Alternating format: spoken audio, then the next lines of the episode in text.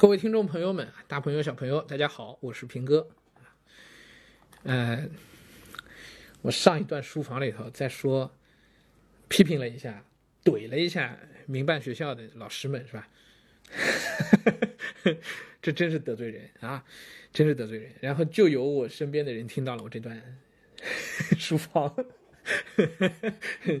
哎呀，就过来兴师问罪了。哎，当然，我这个说法呢，确实有点欠妥，就是属于一竿子打翻一船人，哎，就，呃，就指代化符号，把把民办学校老师符号化了，一竿子全打翻了。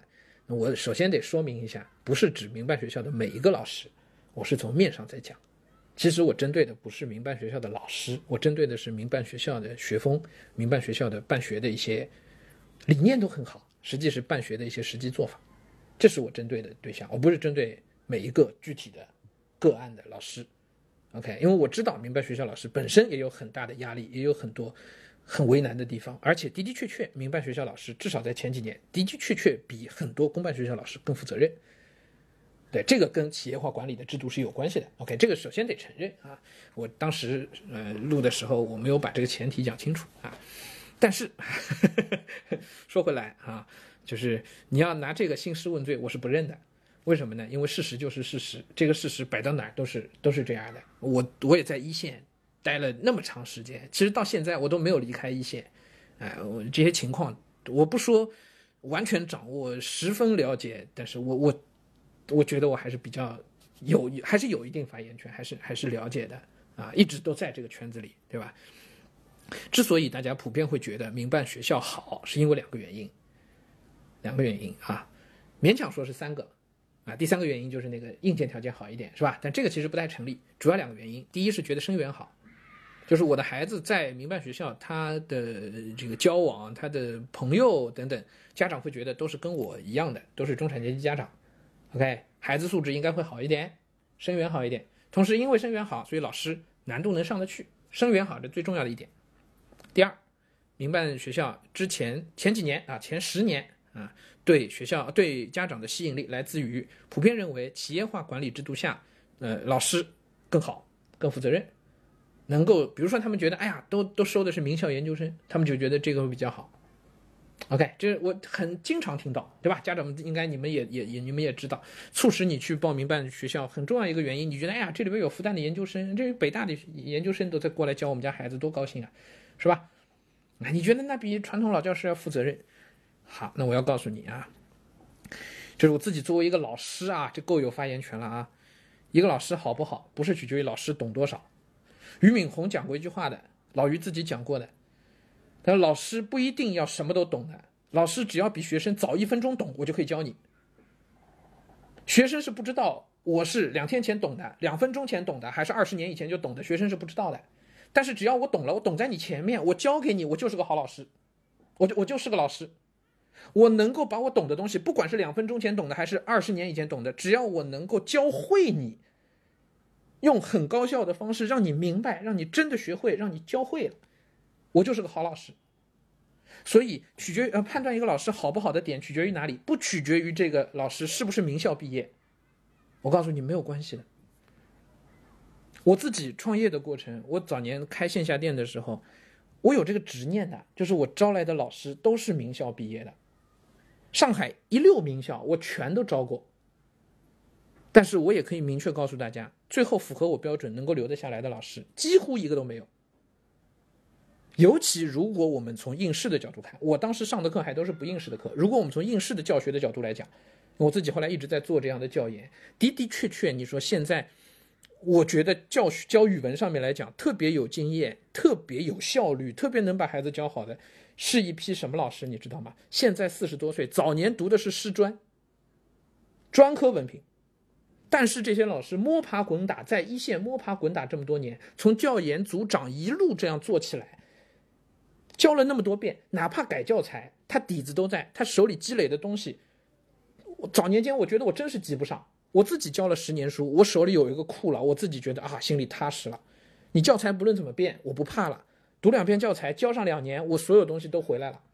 但是这些东西，一个年轻教师，管你什么学校毕业的，没有用的，没有用的。你找一个复旦中文系的人过来教语文，教小学语文，第一年他一定没我教的好，当然他也会学习，对吧？五年以后、十年以后难说，但是第一、第二、第三年，他要说教的比我好，我是绝对不认的，不可能的事情。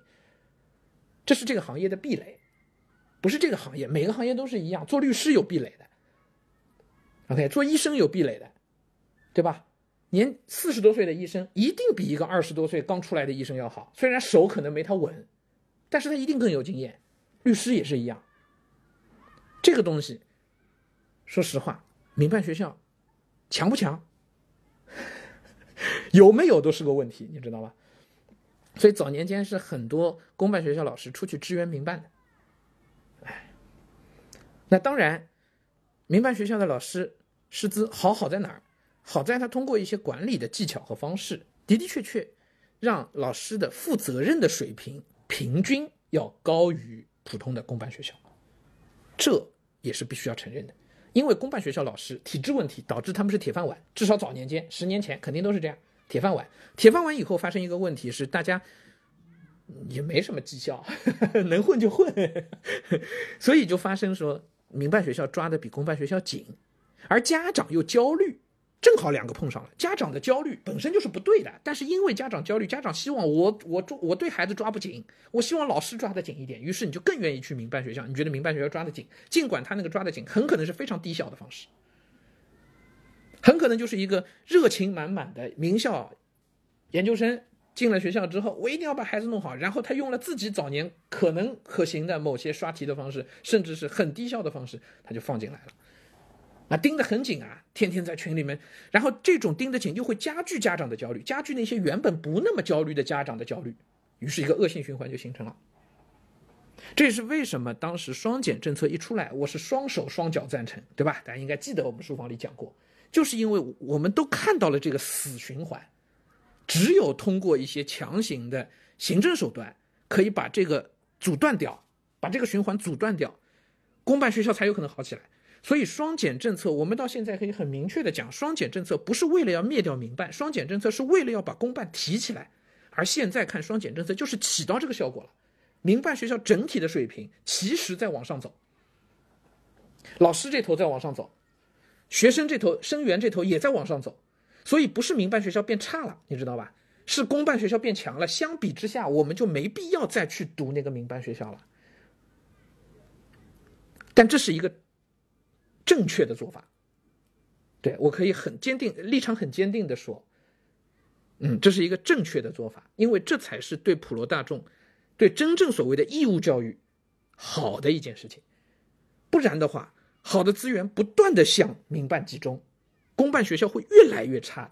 这个循环要打破，唯一的办法就是让公办学校好起来。而实际上，公办学校好起来，你不可能指望那么多校长、那么多老师。哦，我打破老师的铁饭碗，那肯定是不行的。这政策是走不通的。打破老师铁饭碗意味着什么？连老师这样的工作都是没有稳定性的，那这还要不要搞义务教育了？对不对？老师的铁饭碗实际上是不能被打破的。老师需要有绩效的考核，但是不是要把他的饭碗摔掉？需要去激发老师，而不是要把它底线撤掉，对不对？这是我觉得也是一个底线性的一件事情啊。所以通过各种各样的对老师的培训和教育的方式，的的确确在对老师的要求，对尤其是公办学校老师的要求在提高。只要这些老师认认真真的去做他们力所能及的事情，公办学校的质量就会上来。再加上通过一些行政手段的干预，让生源能够更加公平合理的分布，把学区房打掉，对不对？那么，哎，公办学校整体的水平就上来了。以前会出现一个很糟糕的情况，两极分化越来越严重的。本身自控能力比较强，家长也盯得比较紧，原生家庭比较好，孩子自己比较主动的学生，到了民办学校，他们越来越紧。那么相反的，公办学校留下来的都是什么？自觉性比较差。家庭条件一般，家里本身对学校的支持很一般，对孩子教育支持很一般的那些家庭，这些孩子留在一起，生源很差，然后老师教的越来越没成就感，于是老师也摆烂，学生也摆烂，家长也摆烂，摆烂，于是就出现一些公办学校整体摆烂。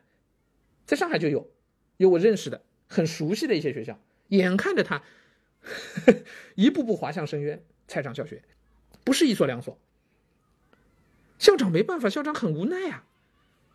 但就是只能摆烂，就是劣币驱逐良币吗？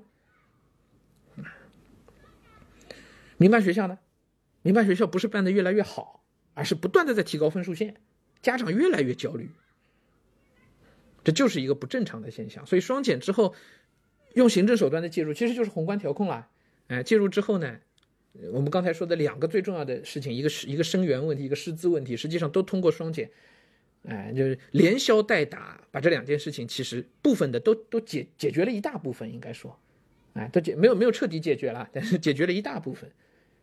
哎，如果再能够配合上未来可以期待的考试制度的改革，对我相信，嗯，整体的这个义务教育的水平还能再往上走，还能再往上走，啊，那么很现实的摆在我们家长孩子面前的选择就是，真的没有必要去挤破头找民办，对，呃，至少从我们上海地区来讲，最好的学校还是那些各个区的头牌公办，小学、初中、高中都是一样。哎，现在公办初中都没剩多少了，是吧？这就是民办造成的一个一个空缺，一个一个一个缺口，很大的一个伤疤。其实就是因为教育集团化之后，对吧？呃，初中初中那个阶段最尴尬了，于是就都变成了，哎，这以前留下来后遗症啊。但未来也会慢慢好起来，哎，会慢慢好起来，啊，就每个区都会把自己的资源集中在那前三所最好的公办学校上。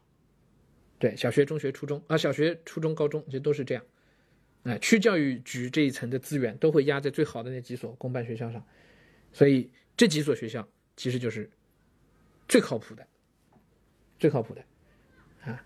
那至于你说菜场小学是不是会消灭掉，但这就很难讲了，因为上海有很多的外来人口，有很多确实对教育没有办法非常配合的、非常支持的家庭。那么这个当然也跟各地的。各个区域的房价也都会有关系，这个问题是很难，这就是我我我刚才讲没有办法完全解决掉的问题，对吧？但这个可能不是一个大面上的问题。OK，啊，双减政策一年多，我们回过头来还在讲双减，因为这个事情影响非常的深远，啊，影响非常深远。但我觉得对普罗大众啊，对普通人来讲，包括对中产阶级来讲啊，都是好事情，真的都是好事情啊！不要在这个事情上太过焦虑。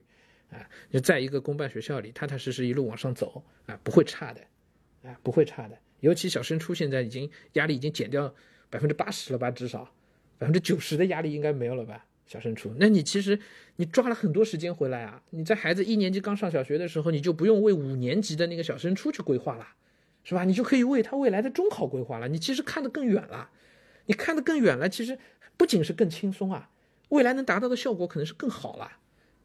啊，就更容易有有长期主义，对吧？有价值投资啊，有长远的眼光了。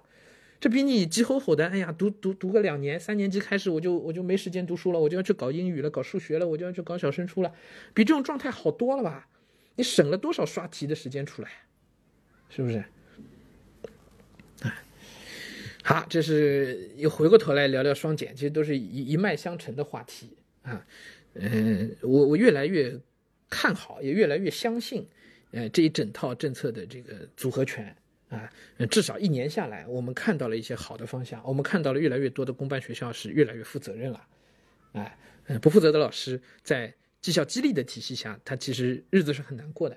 尤其很多现在你知道，很多因为双减出来之后，上海很多这个有一批啊，不能说很多，有一批的这个中不溜的公办校长哦，可激动了，你知道吧？因为他本来是不上不下的。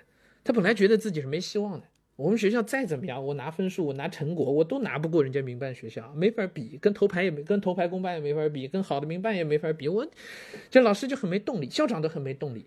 但现在这批校长都可带劲儿了，他们都开始主动对老师提各种各样要求。老师日子很难过的，不开玩笑的说，真的。哎，然然后那老师日子一难过，那对学生来讲就是好事情啊，是不是？啊这批学校慢慢会起来的，整体质量会抬起来的。嗯，惠及大众。嗯，好，这是双减一年啊，我们看到的情况。那当然，这个培训行业呢，还是一片惨淡。啊，这个就暂时就不跟大家分享了，好吧？这个我们行业里有多惨，是吧？哎呀，这个这说出来我能讲三天三夜啊！我身边这么多朋友们，呃，三分之一都改行了，嗯，好好好，这个以后有机会再说吧。OK，行，今天的书房就跟大家说到这里啊。希望民办学校的老师们呢听过之后呢原谅我，啊，不要记我仇，不要兴师问罪了啊。呃，不怪大家。哎，其实民办学校已经有一些风向，有些老师可能想要来公办了，是吧？呃，欢迎，非常欢迎啊！我也建议啊，一些年轻老师啊，我也很建议大家回到公办的体系里边来。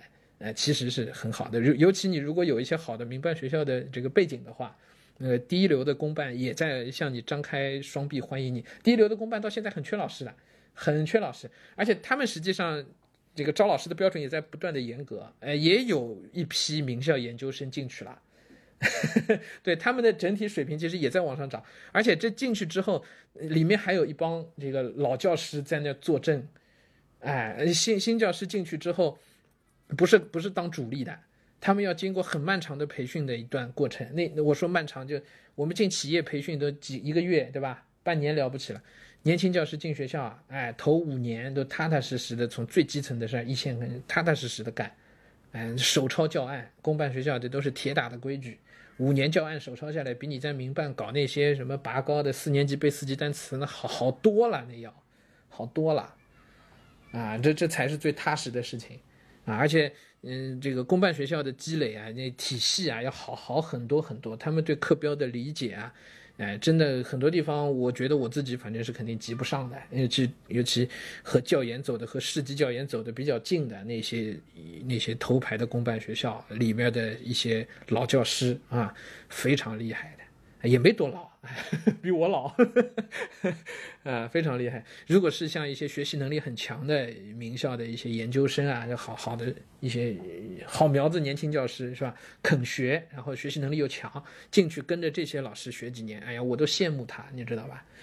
哎，很很厉害的。而且他们学公办学校自己一个年级组里面资源都是共享的，资源都是共享的，没有什么说 哎藏着掖着的，哎，所以。我自己，我我有教具库，我自己就大不了我自己一个库，哎，人家这些老师积累十几年了，不止一个老师，一个年级组里有有俩老师这样啊，哎呦，那真是不得了，那积累了多多少少东西，是吧？而且每周都有一次教研，每周的教研，大家都会把自己教学中遇到的问题拿出来，哎，拿出来之后，当场拿出来，教研会上当场解决，每个年级组都有，公办学校都有这样的制度的，哎，年轻教师问题抛出来，老教师当场帮他解决。然后下一周马上就调整，这个迭代速度非常快，其实，啊，所以，嗯，好，就就就说到这儿吧，不能再往下讲了啊，这时间太长了。OK，就聊到这儿，咱们改天再说啊，拜拜。